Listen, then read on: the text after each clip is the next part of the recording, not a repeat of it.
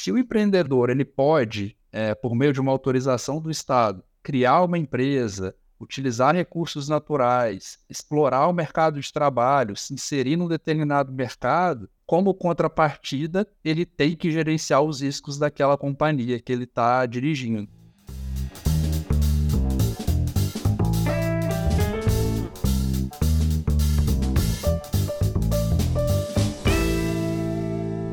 Olá, seja muito bem-vindo, muito bem-vinda ao LecCast. Eu sou Márcio Calai e no episódio de hoje nós vamos falar sobre a responsabilidade penal de administradores, tema importante que vem ganhando cada vez mais destaque aqui no Brasil. Feliz ou infelizmente, aí nós vamos discutir com um especialista para saber mais sobre isso. Quem estará conosco em alguns instantes aqui será Ricardo Caiado, que é sócio das áreas de compliance penal empresarial de Campos Melo Advogados. Mas antes eu quero ver quem está aqui comigo ao vivo. Se quiser deixar um boa noite e de onde nos assiste nesta terça-feira, sempre às 18 horas e 18 minutos no YouTube da LEC e também no LinkedIn. Hoje, véspera de feriado, um dia atípico aí, mas estamos aqui presentes como sempre. Eu preciso dizer a você que a LEC lançou recentemente a imersão LEC Liderança e Compliance, um novo produto, uma nova oportunidade para você que já atua em compliance estar presencialmente conosco aqui numa imersão em São Paulo. Serão dois dias, dia é, 1 e 2 de dezembro, no Hotel Gran Mercury aqui em São Paulo, e será realmente uma oportunidade muito especial apenas para 100 pessoas. Como se trata de um evento presencial, nós estaremos reunidos e vai haver, além de conteúdos de imersão, conteúdos técnicos, também conteúdos sobre habilidades comportamentais e mentoria. Por isso eu dizia que nós temos que restringir o acesso apenas para 100 pessoas, 100 pessoas que já atuem em compliance, que tenham ali, que a gente possa criar um grupo homogêneo com essas pessoas para que todos possam conquistar aí grandes transformações e eu estou particularmente muito entusiasmado com esse encontro porque vou apresentar um tema lá, vou falar sobre reputação, que é um tema que tenho estudado bastante nos últimos tempos, e também serei um dos mentores. Então, se você quiser ser meu mentorado ou minha mentorada lá na imersão Leque Liderança e Compliance, será um grande prazer recebê-lo por lá. Quero trazer então o nosso convidado para a gente começar o papo de hoje, Ricardo Caiado, como eu disse, sócio das áreas de compliance e penal empresarial de Campos Melo Advogados. Ricardo, obrigado demais pelo seu tempo, por ter aceitado o nosso convite. É um prazer recebê-lo aqui no LecCast. Boa noite, Calai. Boa noite a todos. É um prazer participar desse episódio do LecCast. Sou fã de carteirinha e ouvinte assíduo. Prazer estar aqui com vocês. Que orgulho, hein, Ricardo? Ouvir uma coisa dessa para mim é motivo de muito orgulho mesmo. Que legal que você nos escuta. Acho que esse papo de hoje vai ser muito especial. Um papo que a gente curiosamente não fez até hoje. Leccast está no episódio 99, quase no episódio número 100, e ainda não falamos mais a fundo deste tema, que é um tema bastante importante. Vai ser legal você nos ajudar. Mas eu gostaria que você dissesse, para quem ainda não te conhece, um pouco mais sobre você antes da gente entrar no tema. Quem é você e o que você faz? Como você foi parar no direito penal, Ricardo? Bom, prazer a todos. Meu nome é Ricardo Caiado, eu sou advogado já há bastante tempo, me formei no Espírito Santo e sempre gostei da área criminal. Estagiei nessa área, trabalhei no Ministério Público, é, depois fui advogar nessa área também. E numa época em que a gente trabalhava com direito penal raiz, né, Calai, onde o direito penal empresarial ainda não era tão evidente, tão relevante como nos dias de hoje. Sempre gostei da matéria, trabalhei a vida inteira com isso. É, e a partir de 2012, né, com uh, o incremento da área de compliance aqui no Brasil, né, o avanço das discussões, comecei a migrar para um pouco da área de compliance, tanto do ponto de vista de prevenção quanto do ponto de vista de investigações corporativas. E desde então tenho me dedicado a essas duas áreas, hoje como sócio aqui no Campus Melo de LA Piper Brasil. Muito legal. Esse é um tema que, que traz muita curiosidade para quem é advogado, para quem não é advogado, mas para quem está envolvido com compliance é um tema fundamental, né, Ricardo? Assim, hoje em dia não dá para pensar alguém trabalhar com compliance e desconhecer o que a gente vai falar aqui hoje. E aí, para como a gente sempre faz, para ter um ponto de partida na nossa conversa, queria te jogar uma pergunta bem aberta, um panorama. Acho que essa é a expressão. O que, que você pode dizer sobre o panorama, né, o aspecto geral, como funcionam as coisas aqui no Brasil em relação à responsabilidade penal de um administrador. Até para me adiantar aqui, ajudar a nossa audiência a compreender, se você não tem a menor ideia do que eu estou falando, a discussão aqui é sobre quando um administrador, uma pessoa responsável pela administração de uma empresa, pode ser responsabilizada criminalmente ou penalmente, como se diz, por atos praticados ali pela organização, né, por um ato institucional ou se ele deve ou não deve ter uma colaboração direta. É isso que nós estamos discutindo aqui e vamos ouvir aí do Ricardo esse panorama inicial. O que, que você pode contar para a gente? Como funciona isso no Brasil, Ricardo? Bom, acho que para falar de responsabilidade penal empresarial, a gente precisa contar um pouco da legislação penal no Brasil, né? especialmente para quem não é da área jurídica. Né? A principal legislação brasileira na esfera criminal é o Código Penal, que é um decreto-lei de 1940. Então vejam, né, uma lei que foi editada ali em meados da era Vargas, no momento em que o Brasil tinha baixa industrialização, as relações sociais eram muito mais simples, né? E, portanto, o foco da legislação penal era o indivíduo. Né? Tanto que o crime é, essencial de qualquer é, questão criminal é o homicídio. Matar alguém, reclusão de 6 a 20 anos. Então, a legislação penal ela foi concebida e elaborada sempre com esse foco no indivíduo, aquele que está ativamente praticando uma conduta que configura um crime. Obviamente, o tempo passou, é, hoje nós vivemos numa realidade totalmente diferente daquela de 1940 e nós vivenciamos um movimento de franca expansão do direito penal, para utilizar a expressão aqui de Jesus Maria Silva Sanches, que é um grande estudioso espanhol sobre o tema e, na minha opinião, um dos principais juristas da, da modernidade, né, no que diz respeito a, ao direito penal empresarial.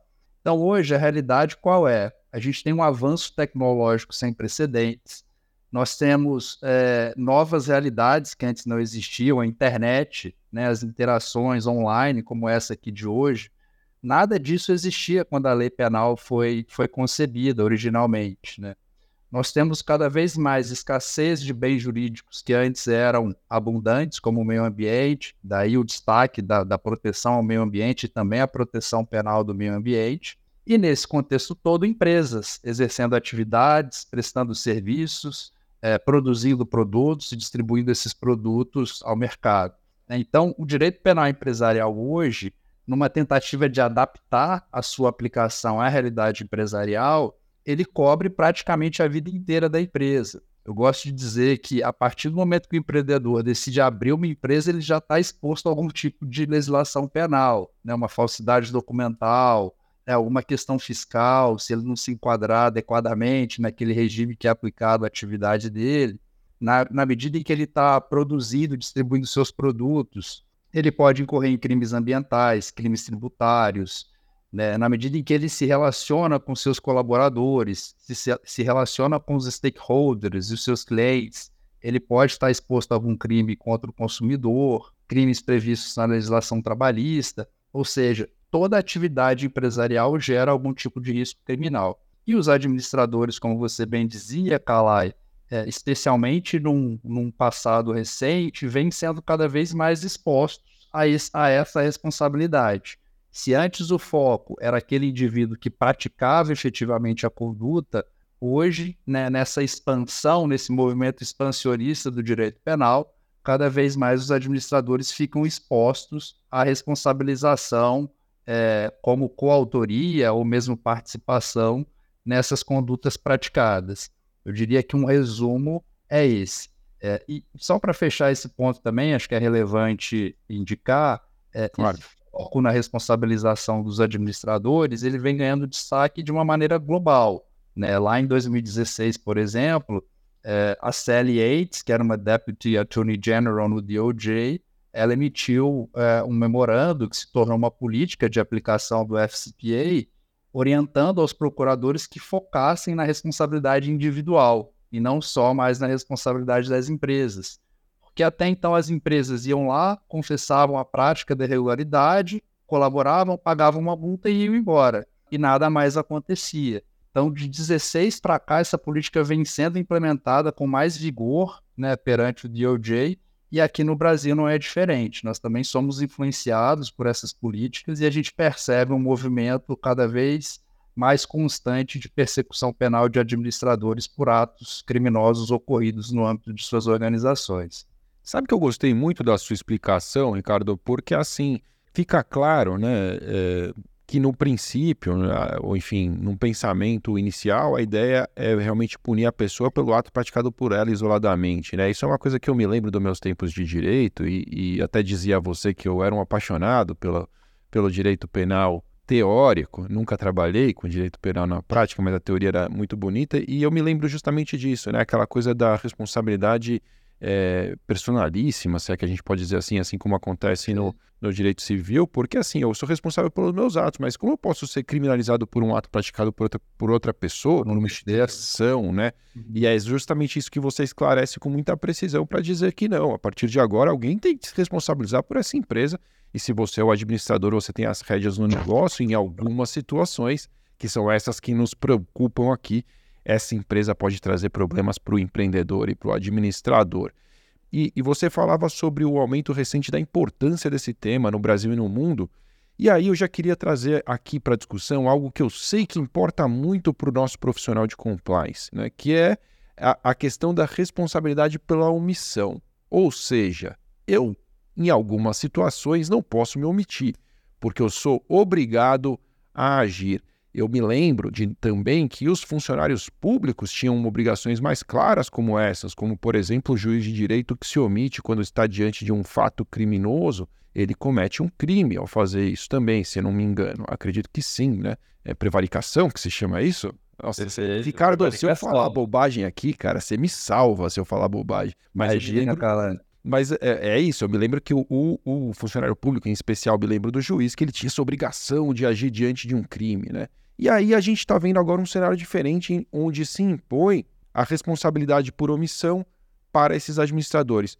Como isso funciona? Quando eles são responsáveis? Quando eles são obrigados a agir e não agem? Quer dizer, o que, que como isso chegou de fato a funcionar e, e, e, é aplicado hoje no Brasil? Conta pra gente. Você tocou no ponto essencial do nosso debate, né? Esse contexto que eu comentei na minha primeira resposta, né, de uma distância entre aquilo que a lei prevê em termos de responsabilização penal e a realidade empresarial de hoje em dia, isso gera um conflito. Obviamente, uma dificuldade de se punir o administrador. Se a gente for seguir as regras de imputação tradicionais lá de 1940, é muito difícil você conseguir punir um administrador que está cada vez mais distante daquilo que está acontecendo no mundo real. Né? Essa é uma característica da criminalidade empresarial. O agente que participa da conduta criminosa, ele está muito distante da vítima, está muito distante do resultado criminoso. Outra característica, né, que é muito importante ser considerado, os comportamentos empresariais eles são coletivos, descentralizados, né? Não é uma pessoa só praticando uma conduta, são várias pessoas que podem estar ali na cadeia de responsabilização. E isso gera, por exemplo, Calai, crimes muito diferentes do homicídio que eu comentei no início. Por exemplo, o crime de gestão fraudulenta. Ele é tipificado da seguinte forma: gerir fraudulentamente instituição financeira. Ou seja, são conceitos muito abertos. Né? Você precisa definir o que é gestão, o que é fraudulenta, o que é uma instituição financeira. Veja que o ambiente fica todo mais complexo. Então, a omissão penalmente relevante ela surge justamente como uma tentativa de viabilizar essa responsabilização do administrador, ainda que ele não tenha efetivamente praticado uma conduta.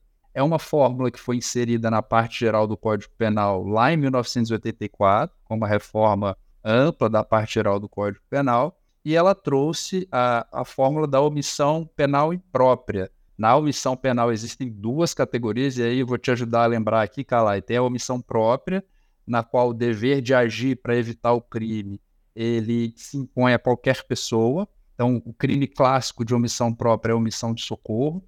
E aqui, para usar um exemplo recente, né, sem qualquer comentário aqui com relação ao mérito do caso, né, se foi correto ou não, mas o Bruno de Luca ele está sendo processado por omissão de socorro naquele acidente que vitimou o Kaique Brito, no Rio de Janeiro. Né? Ele presenciou o acidente, de acordo com a acusação, deixou de prestar socorro e, portanto, incorreu nessa omissão própria que a gente está dizendo, aquela que se aplica a qualquer pessoa que se depara com uma situação de perigo. Para fins empresariais, a omissão que importa para a gente é a omissão penal imprópria, na qual o dever de agir ele incide a pessoas específicas, a pessoas que ou por lei ou por outras situações passam a ter esse dever de agir para evitar a ocorrência de um crime. E o administrador ou dirigente de uma corporação, na medida em que ele assina um contrato de trabalho, uma vez em que ele é nomeado como diretor estatutário, ou ele tem lá no seu job description né, as suas atribuições muito bem estabelecidas, este contrato que é firmado por todas essas modalidades que eu comentei, ele gera esse dever de agir para evitar a ocorrência de crimes. E é daí que vem esse dever de evitação do resultado. E dentro da organização, Calai, esse dever de agir para evitar um crime, ele pode ser dividido por meio de duas formas. Primeiro, proteção a atividades perigosas e segundo, vigilância, vigilância dos riscos proteção que aquela perigos, empresa representa. Comentei, e aqui é uma construção uma usina nuclear, por é exemplo, é um, é um ativo ali super perigoso, né? Que pode impactar meio ambiente, comunidade local. Então, aquele dirigente tem um dever de proteção sobre aquele ativo perigoso e vigilância sobre os outros riscos que a companhia pode representar, inclusive riscos do comportamento de seus colaboradores. E aqui a gente já começa a conseguir fazer uma conexão com o programa de compliance. Um ambiente corporativo desorganizado, sem políticas, sem governanças, um ambiente em que a pressão para resultado a qualquer custo é um ambiente no qual crimes podem ocorrer, né? condutas ilícitas podem ocorrer. Então, é dever deste dirigente zelar pela vigilância desse ambiente corporativo e garantir que crimes não ocorrerão. Se os crimes ocorrerem e ele não tiver cumprido o dever de maneira efetiva, ele pode responder pela omissão penalmente relevante na modalidade imprópria. Cara, você sabe que você acabou de criar aqui um argumento de venda para o nosso time aqui. Você que trabalha com compliance, eu vou te ajudar. Você que está me ouvindo aqui, trabalha com compliance, você quer vender seu programa de compliance dentro Exato. da sua organização. Veja o que Ricardo Caiado acabou de fazer por você. Ao explicar para os administradores que se eles não fizerem a parte deles, que inclui cuidar dos riscos que aquela operação está naturalmente envolvida, ou seja, fazer a gestão de riscos de compliance envolve ter um programa de compliance com os pilares de programa de compliance bem estruturados e funcionando de verdade, eles podem ser responsabilizados criminalmente caso algo venha acontecer e se prove ali que realmente eles não agiram com o devido cuidado. Eu falei alguma mentira aqui? É isso mesmo, né, Ricardo? Calai, vou, ó, vai parecer que foi combinado, que é marmelada, mas você falou exatamente a minha conclusão e a minha tese. Um dos livros que eu utilizei aqui para o nosso papo é esse aqui, um, um livro da, da RT, é uma coleção sobre compliance aplicado em várias áreas do direito. Essa edição aqui, que é o volume 5, é a aplicação do compliance no direito penal. E eu tive a oportunidade de escrever um artigo a convite do professor Luciano Anderson de Souza, que é o coordenador desse volume, e eu escrevi justamente sobre isso, a influência positiva dos programas de compliance no cumprimento do dever de vigilância do dirigente. Né? Porque, na minha concepção, é, e aqui acho que a gente talvez tenha que dar um passo atrás para explicar, dirigente ele tem esse dever, que eu comentei e você, de maneira muito perspicaz, já captou. Porém, obviamente que ele não consegue cumprir esse dever sozinho para além de gerir os riscos do negócio, ele tem que focar na atividade fim, ele tem que focar no lucro da companhia. Todas essas atividades que são ou administrativas ou de gestão de riscos, geralmente elas são delegadas para áreas de apoio, jurídico, TI, departamento de compliance, né? Então, essa estrutura de, de delegação, quando ela é bem feita, ele compartilha parte do dever dele de evitar o resultado de um crime. Ele não compartilha a responsabilidade, a responsabilidade continua sendo dele, mas ele delega a operação dessa gestão dos riscos. E a área de compliance, que é bem estruturada, que é efetiva, que foi implementada por meio de um risk assessment, ela cumpre muito bem essa função né, do dever de, de proteção e vigilância. E aí algumas boas práticas são recomendadas nesse processo de delegação para aquele que é o garantidor, aquele que tem o dever de evitar a prática do crime, ele precisa fazer uma seleção adequada, ele precisa ter garantia de que aquele profissional que vai fazer a gestão do risco em delegação tem a capacitação adequada para aquilo. É, ele precisa dar orientações, ele precisa conversar para ajustar as expectativas daquilo que ele espera. Precisa organizar os processos e as tarefas e exercer a, a supervisão e a vigilância. E já o delegado, aquele que vai executar toda essa gestão dos riscos, ele tem o papel de cumprir aquilo que é esperado dele e, se ele identificar o risco de um crime, informar ao, ao garantidor originário, para que ele possa agir e evitar a ocorrência do crime. Então veja que a delegação ela permite uh, uma terceirização da execução dessa gestão de riscos, mas não o poder de decisão para evitar que o crime aconteça. Então essa sinergia ela precisa ocorrer de uma maneira muito clara e quando ela ocorre na prática, poxa, um administrador que for processado por um crime, ele vai poder falar, olha, eu tenho um programa de compliance, eu invisto nesse programa, eu apoio o programa, eu tenho profissionais capacitados e mesmo assim a gente não identificou o crime. Pode ser que ocorra, né? Nenhum processo é infalível, né? Muito menos os processos humanos, né? Então, para fechar o seu ponto, Calai, você foi aí no X da questão. E eu, e eu falo isso em todos os treinamentos de responsabilidade penal a dirigentes invistam nos programas de compliance, porque se um dia vocês precisarem, eles serão um grande aliado numa defesa, por exemplo, numa imputação de crime por omissão imprópria. E aí, te ouvindo agora nessa última resposta, duas coisas importantes aconteceram aqui na minha cabeça. A primeira delas é, é quando você diz assim: ele pode delegar, o administrador pode delegar as tarefas, mas não a responsabilidade. Né? Ele pode ter gente para colaborar com esse dever, porque afinal de contas, a obrigação principal dele é fazer a operação dar lucro no final do dia, né? Falando português claro. bem claro. Então ele realmente precisa de braço e ele pode delegar isso, mas não a responsabilidade. Porém, existe alguma diferença quando esse, vamos pensar no diretor de compliance agora que está nos assistindo, compliance officer, existe alguma diferença quando esse diretor de compliance, esse head de compliance, chief compliance officer, seja lá o nome que ele recebe, ele se torna um Diretor estatutário, por exemplo, quando a gente tem um diretor estatutário de compliance, ele vai para a categoria de administrador também e dessa maneira se expõe mais ou isso é irrelevante num, num, na questão da responsabilidade penal? Esse é um ótimo ponto, Kalai. É, eu diria que vai depender da situação concreta. A simples nomeação como diretor estatutário não necessariamente vai conferir poderes de administração a esse Chief Compliance Officer, né? Tudo vai depender do que está acordado no job description dele ou naquilo que ele faz na prática. E esse é um ponto importante. Para o direito penal, a realidade prevalece sobre a forma. Né? Então, não adianta nada eu ter um job description super reduzido e, na prática, eu exercer milhões de funções e tarefas que não estão formalizadas. Quando ocorrer alguma avaliação criminal, que vai valer aquilo que é feito na realidade. E aí, quando a gente pensa no compliance officer, esse, esse é um ponto super sensível, né? Porque se a gente pensar que essa delegação da gestão dos riscos transfere de alguma forma o dever de, de evitar a prática de um crime, pô, então se eu deleguei, eu já fiz o que eu tinha que fazer. Se, se acontecer qualquer coisa, a responsabilidade é do compliance officer. Ele é aqui o meu gatekeeper, né? Alguém é. pode pensar dessa forma, né? Um administrador. E aí, Calai, o que eu acho que vai ser determinante para pensar na responsabilização ou não do compliance officer é justamente o poder de decisão. E essa é uma discussão que eu tenho em algumas oportunidades, né, com compliance officers, né? Por mais que a gente queira ter poder de veto, poder de, poxa, fiz um background check cara, esse, esse terceiro aqui não dá, é muito risco. A área de compliance vai barrar a contratação desse terceiro.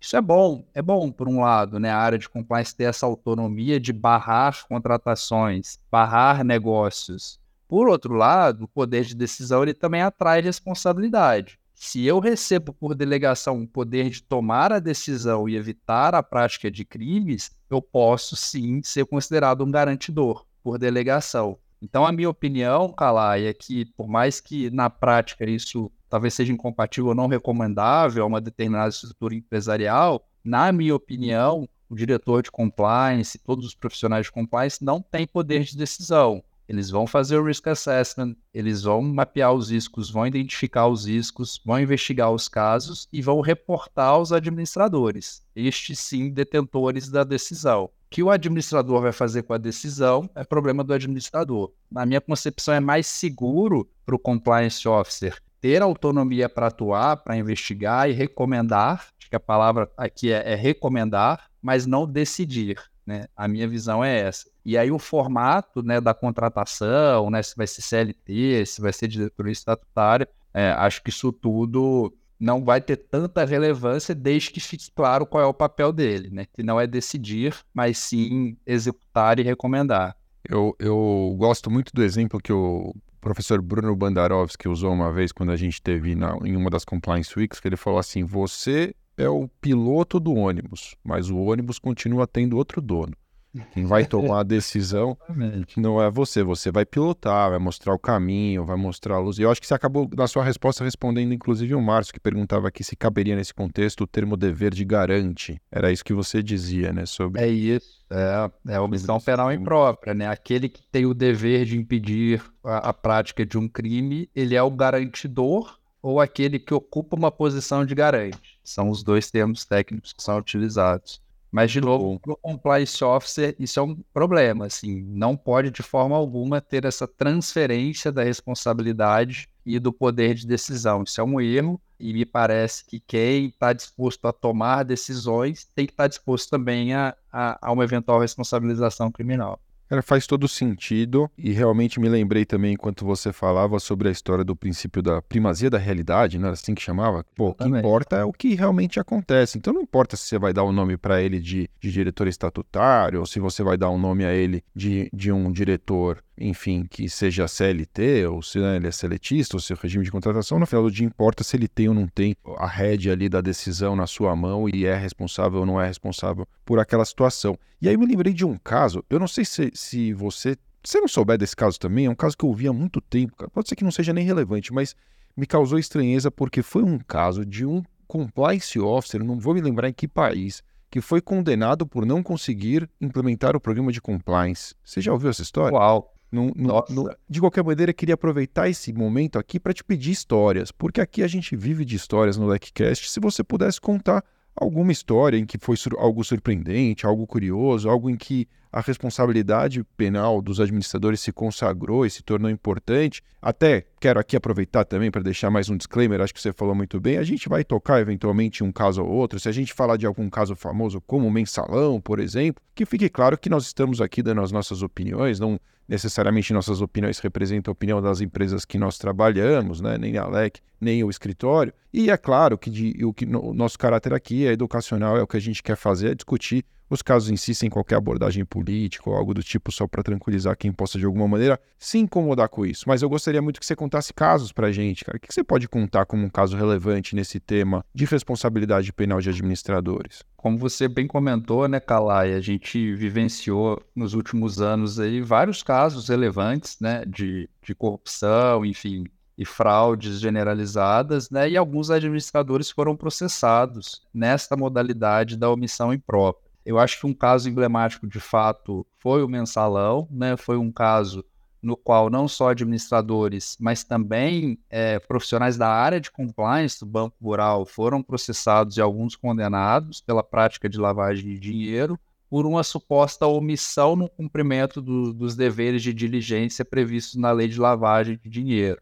Inclusive, o caso do, do mensalão, ele trouxe para o Brasil de uma maneira muito forte, né? uma discussão que já era antiga, mas que aqui no Brasil ganhou muito destaque, que era a aplicação da teoria do domínio do fato, né? Uma teoria que foi concebida lá na época da Segunda Guerra Mundial, num contexto de conflito global, né? Tinha o objetivo de viabilizar a punição não só daqueles soldados que efetivamente matavam, né, os seus adversários, mas também aqueles que estavam no entorno, né? Alguém que fazia a guarda da prisão, alguém que eventualmente dirigia um veículo que levava as pessoas para um, uma execução, né? A teoria ela foi não concebida, mas ela foi muito pensada por Roxin nesse contexto para viabilizar que estas pessoas do entorno que estavam por detrás da ação também fossem responsabilizadas como autoras do crime, não só partícipes. Esse conceito no mensalão ele é trazido para o Brasil num contexto empresarial, um contexto totalmente diferente, mas visando essa aplicação mais ampla, né, esse alcance maior da responsabilização criminal dentro de corporações. E foi nesse contexto em que administradores né, e, e, e, até membros do departamento de compliance, como eu comentava, foram condenados por uma omissão que deu origem à prática de lavagem de dinheiro dentro daquela instituição financeira. Acho que esse é um caso emblemático e público, né, que é um bom case para a gente estudar É, e mais recentemente, né, nós tivemos é, algumas tragédias ambientais, né, que também ocasionaram a, o ajuizamento de ações criminais contra diretores, membros de conselho de administração das companhias, né, por uma suposta omissão num dever de cuidado, né, e de proteção do perigo, né, que aquela uh, que aquela planta representava. Né? E aí, quando a gente pensa em conselho de administração, Calai, a discussão é ainda mais difícil, né? Porque um diretor, né, numa companhia aberta, né, que tem uma estrutura de administração composta por conselho e diretoria, o diretor ele está mais à frente ali do dia a dia, né? Em tese ele tem mais condição de ter conhecimento, né, das questões operacionais, especialmente o diretor que é afeto à área operacional. Agora um conselho de administração, né, que tem uma visão ampla e macro do negócio, que se reúne poucas vezes, que não está ali no dia a dia da companhia, né, você imputar uma responsabilidade penal por omissão por um acidente ambiental grave é uma construção que precisa ser muito bem feita, né? E aí o, o fator determinante para um desses casos foi o fato de que o risco do, do acidente ambiental ele havia sido discutido numa reunião de conselho Alguns, conselho, alguns conselheiros deliberaram para uma atuação mais incisiva na prevenção, outros não. O acidente ocorreu e no final todos foram responsabilizados. Né? Então, acho que a lição que fica né, para quem está numa posição dessa, ou quem participa né, de alguma reunião dessa natureza e toma conhecimento né, de um risco grave, é que a, a, posição precisa ficar bem, bem manifestada e documentada, né? De qual é a sua opinião, qual é a sua posição sobre aquilo, e se é um detentor do dever de agir, né, um garantidor, aí sim alguma medida mais concreta para evitar que aquele risco se materialize. Acho que são dois casos que refletem bem essa nossa discussão. Sem dúvida, sem dúvida. E me causa curiosidade esse ponto que você menciona em relação a uma discordância. Por exemplo, se eu sou ali um dos conselheiros e estou sentado nessa mesa do conselho de administração que se reúne em Dubai, uma vez por ano, quer dizer, estou à distância, não tenho a menor ideia do que está acontecendo no dia a dia em termos práticos. A gente está discutindo estratégias macro, como ganhar mais dinheiro de modo geral. E aí vem uma, um risco relevante aí de causar um, um dano de, de, grande monta né, é, para o ambiente, risco para as pessoas, risco reputacional. E eu sou vencido, por exemplo, eu sou a favor né, de adotar medidas mais drásticas, gastar dinheiro com isso, gastar tempo com isso, mas eu sou vencido. O fato de eu me posicionar de forma contrária né, à decisão que, que sai vitoriosa me dá algum conforto? Eu falo, eu fiz a minha parte, por exemplo, isso traz um conforto? Como funciona? Total, total. Na minha percepção, sim, tá, Calai? Até porque a decisão de um conselho ela é por natureza uma decisão colegiada, né? E aí, na maior parte das vezes, a, a maioria prevalece sobre a minoria. Então, me parece que essa manifestação e a formalização do voto contrário, né, de um voto no sentido de diligência ou de não realização de uma determinada conduta, vai ser um elemento de convicção importante para mostrar que aquele indivíduo, né, no âmbito da sua eventual responsabilização criminal, ele foi diligente, ele exerceu ali na medida do que ele tinha possibilidade, né, cumprir ali o seu papel de, de, de garantidor. E isso até me, me, remete a um ponto que eu não falei, Calai, mas que é super importante, né? Aqui a gente está discutindo em abstrato, né? É claro que cada caso precisa ser avaliado né, dentro da sua especificidade mas a fórmula da omissão penalmente imprópria, da omissão penalmente relevante na modalidade imprópria, ela diz que é, a omissão é penalmente relevante quando o omitente deve agir e pode agir para evitar o resultado. Ou seja, se ele não pode sozinho né, deliberar e atuar para para evitar o resultado, a gente pode até desconfigurar né, a, a, a omissão penalmente relevante nesse caso. Eu estou pensando numa tese aqui, né, numa eventual, numa eventual claro. defesa né, desse caso. Claro. Faz todo sentido o que você falou. E eu acho que é isso que né, empresas que são sérias, né, profissionais também que são comprometidos com a integridade precisam fazer. Né? A gente precisa documentar aquilo que a gente entende. Né? E numa situação extrema, né, se a gente entender que os valores e as práticas daquela organização não são compatíveis com aquilo que a gente acredita, a gente tem que mudar, mudar de emprego, né? É uma verdade dura, mas é bem verdade, tá, Calai? Até porque na esfera penal tem um, tem um aspecto importante que eu acho que a gente vale a pena a gente falar aqui, que é o seguinte: é uma ordem manifestamente ilegal, quando ela é cumprida, ela não isenta o executor de responsabilidade. Calma, é de... Vamos de novo, porque essa daí, para quem não estava preparado, se perdeu. Explica melhor. É o seguinte: imagina que você está lá trabalhando numa empresa e você se depara com, por exemplo, uma suspeita de uma solicitação de pagamento que foi feita por um fornecedor. Você vira para o seu chefe e fala: chefe, isso aqui está estranho, eu acho que isso aqui está errado. Aí seu chefe fala: não tem problema, pode pagar. Aí você vai, pesquisa, aprofunda e acha uma evidência de que aquele pagamento não é devido, que aquilo ali é uma corrupção privada, não precisa nem ser uma corrupção pública. Chefe, tá errado, isso aqui não, não, é, não, não é devido, não podemos pagar. Pague pague porque eu estou dizendo que é devido. E aí, aquele funcionário, né, tá ali naquela encruzilhada, como que ele vai descumprir uma ordem do chefe dele? Ele vai e paga, depois aquilo vira um caso midiático, com repercussão, na, enfim, várias esferas, crimes investigados. Esse colaborador que cumpriu essa ordem, que era manifestamente legal, questionou, que tentou né, não cumprir, se ele acata essa ordem, ele pode ser responsabilizado também pela conduta, assim como o chefe, que é o mandante, né? É claro que a culpabilidade dele, né, o grau de responsabilidade dele vai ser reduzido porque ele documentou tudo aquilo que a gente via falando do conselho. Porém, se ele executa essa ordem manifestamente legal, ele também responde. Então, por isso que a ordem manifestamente legal, quando cumprida, ela não isenta de responsabilidade. E é aí que eu volto ao meu, à minha fala, que é um pouco impactante, mas no fim do dia é isso. Se a gente está num ambiente né, em que as coisas ocorrem, a gente não tem controle, não tem como evitar que isso ocorra, talvez seja a hora de, de olhar para o mercado e procurar um lugar que esteja mais adequado aos nossos valores. Cara, você tem toda a razão. A primeira vez que eu ouvi algo parecido com isso foi dito por um professor que eu admiro demais, que é o Alexandre Serpa, e ele falava algo do tipo assim: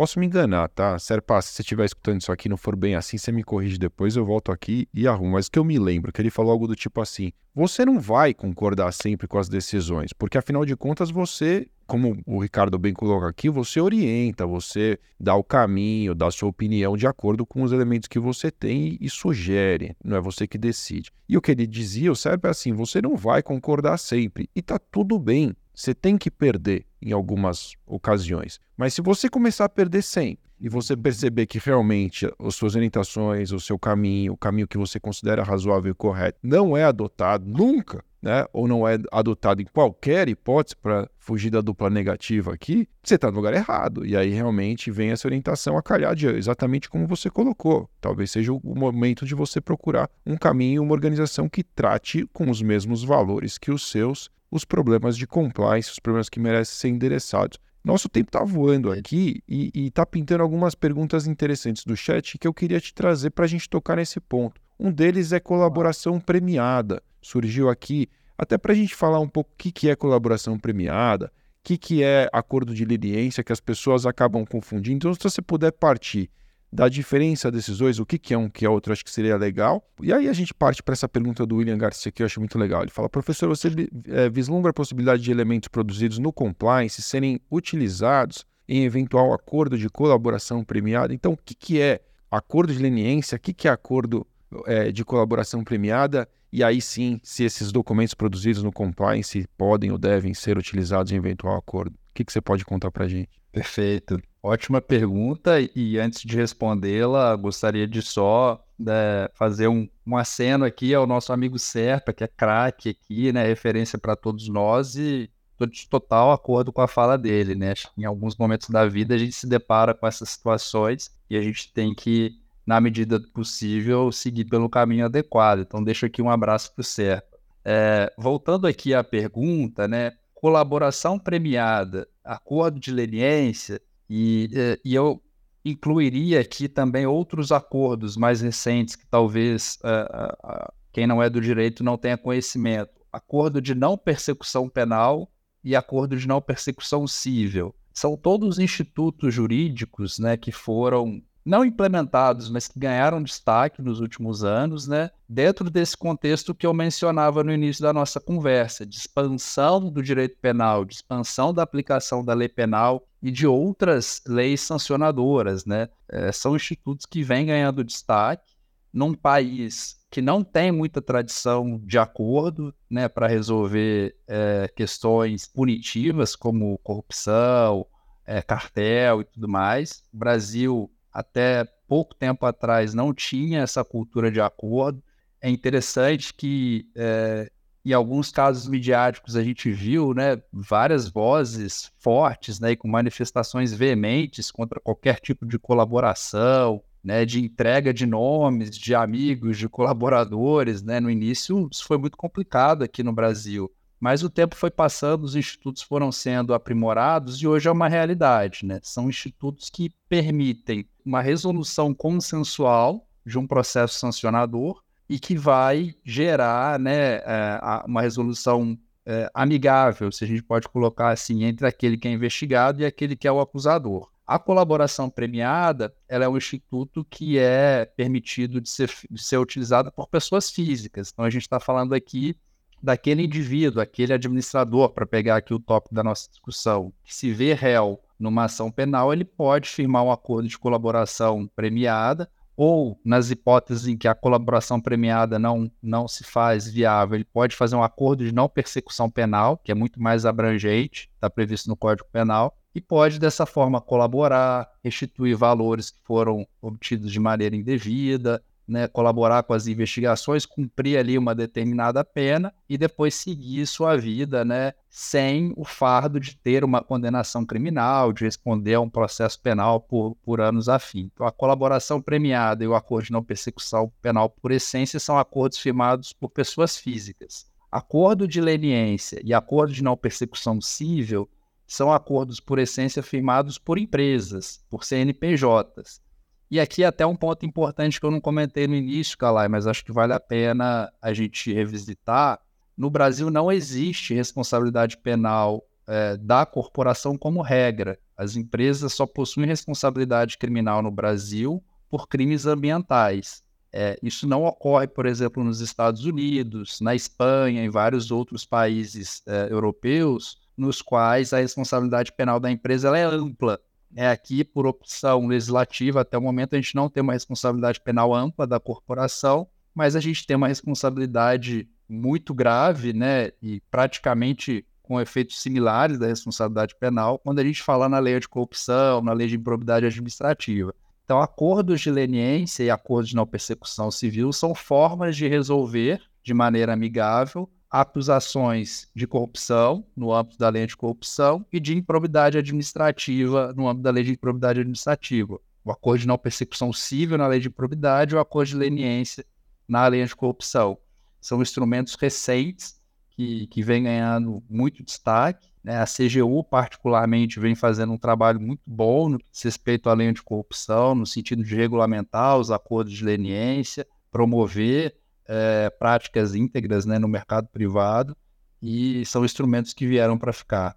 E aí, só para a gente pontuar na pergunta do, Mar, do, não era do Marcelo, era do William, que ele disse se os documentos produzidos no compliance podem ser utilizados no acordo. Eu acho que ele está se referindo aqui, por exemplo, a documentos, vamos supor, em relação a uma investigação né, tocada internamente pelo compliance, eles, eles, esses elementos produzidos pelo Departamento de Compliance são considerados no acordo de colaboração premiada, como você mencionou, né? Você vai, se você vai colaborar, de alguma forma você tem que trazer algo que seja um elemento é, novo, né? Imagino ali para funcionar. Exatamente, especialmente nas leniências, né, Calai? Um, um claro. dos requisitos para a celebração de um acordo de leniência é incrementar a capacidade investigativa do regulador. Como que eu incremento a capacidade investigativa? Eu conduzo uma investigação interna, eu encontro e-mails, comunicações, comprovantes de pagamento e entrego tudo isso para o regulador com quem eu estou fazendo essa leniência. Tá? Então, sim, é, o programa de compliance e os documentos que são produzidos pelo programa eles são essenciais para esses acordos.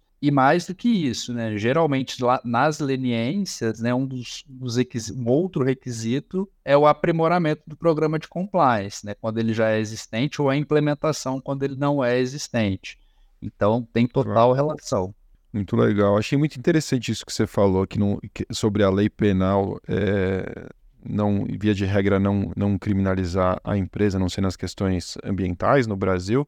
Mas que algumas legislações acabam fazendo essas vezes, de alguma forma, como acontece, né, de alguma maneira traz os efeitos similares, aí como a lei anticorrupção, porque no final do dia, é, talvez não cumpra essencialmente a mesma natureza punitiva ali da lei penal, mas tem um caráter preventivo muito, muito importante, né? Você pensar que, que as penas aplicadas no âmbito da lei anticorrupção podem resultar no, a pena de morte até de uma, de uma organização, se você pensar né, naqueles casos em que ela é obrigada a parar de atuar, que é o caso extremo, né, um caso extremamente atípico, mas é, é muito curioso pensar dessa maneira. Realmente eu nunca tinha, nunca tinha escutado algo nesses termos. A gente está caminhando realmente para o nosso fim aqui, e aí o Marcelo está fazendo a seguinte pergunta para a gente caminhar para a nossa dica de leitura, nosso encerramento clássico aqui do, do LikeCast. Poderia o Compliance Officer, diz Marcelo Vilhena, ser responsabilizado por não ter conseguido identificar um crime reportado no canal de denúncia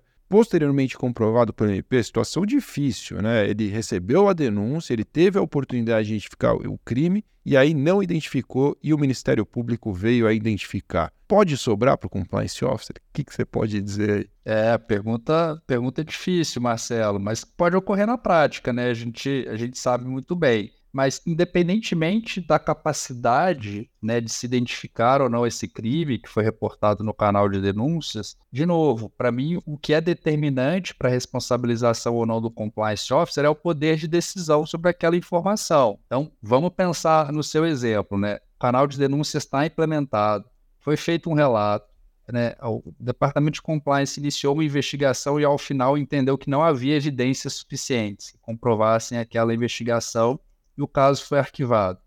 Isso foi reportado num comitê de ética. O comitê de ética entendeu que a conclusão era aquela mesma.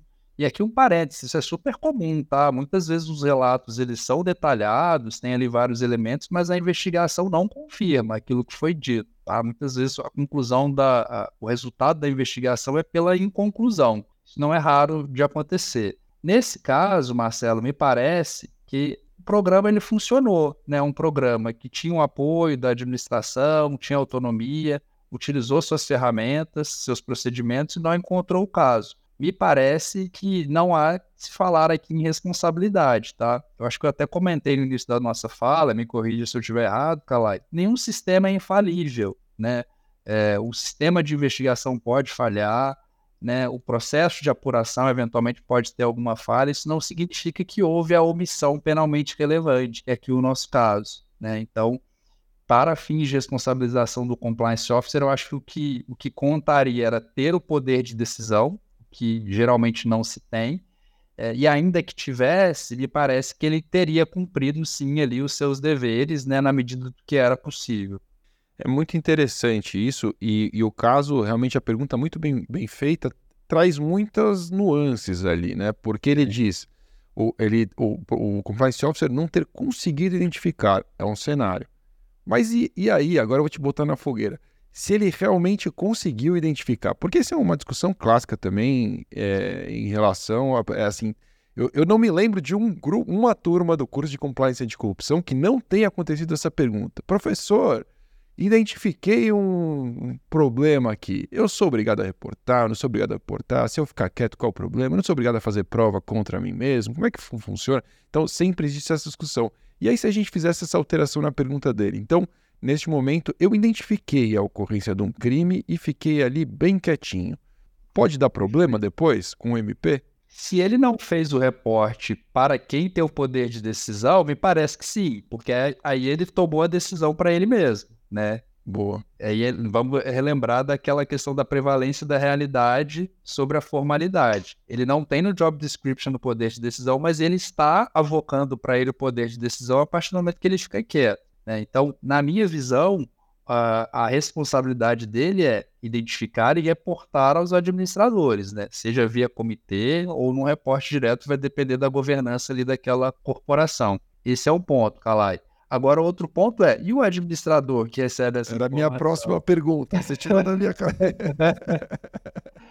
né, ele tem, porque aí já não tem mais dever de evitar a prática do crime. O crime já ocorreu, né? já, já é evidência de que aquilo ocorreu. Né? Então, nós estamos numa situação posterior. Ele tem a obrigação de reportar isso para uma autoridade pública? Via de regra, não. Tá? Não existe nenhuma regra geral obrigando, né, que a empresa ou a pessoa física, o administrador ou empregado voluntariamente notifique às autoridades qualquer crime que ocorra dentro da organização. A exceção a isso são as atividades reguladas, por exemplo, para fins de prevenção à lavagem de dinheiro, que é preciso claro. seguir ali uma série de, de medidas, inclusive comunicar operações suspeitas ao COAF mas este exemplo da investigação não existe essa, essa obrigatoriedade. A empresa, especialmente os administradores, vão ter que avaliar naquele contexto se faz sentido reportar, como reportar, a quem reportar. E aí a ah. dica é sempre um, um advogado bom por perto.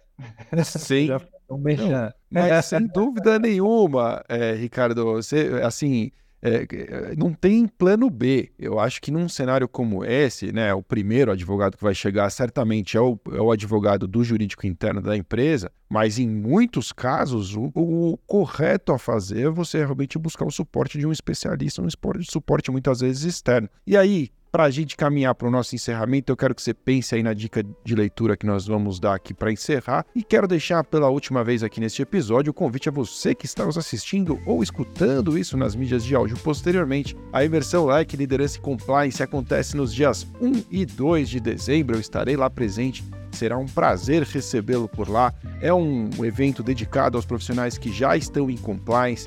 Nauber, capitão Nauber do vôlei, será o encarregado de falar sobre liderança para você. Você terá conhecimentos avançados em compliance e também sobre habilidades comportamentais. Eu vou falar sobre reputação e serei um dos mentores que poderá é, te acompanhar para que você alcance resultados transformadores aí na sua carreira após esta grande imersão que é a imersão LEC Liderança e Compliance.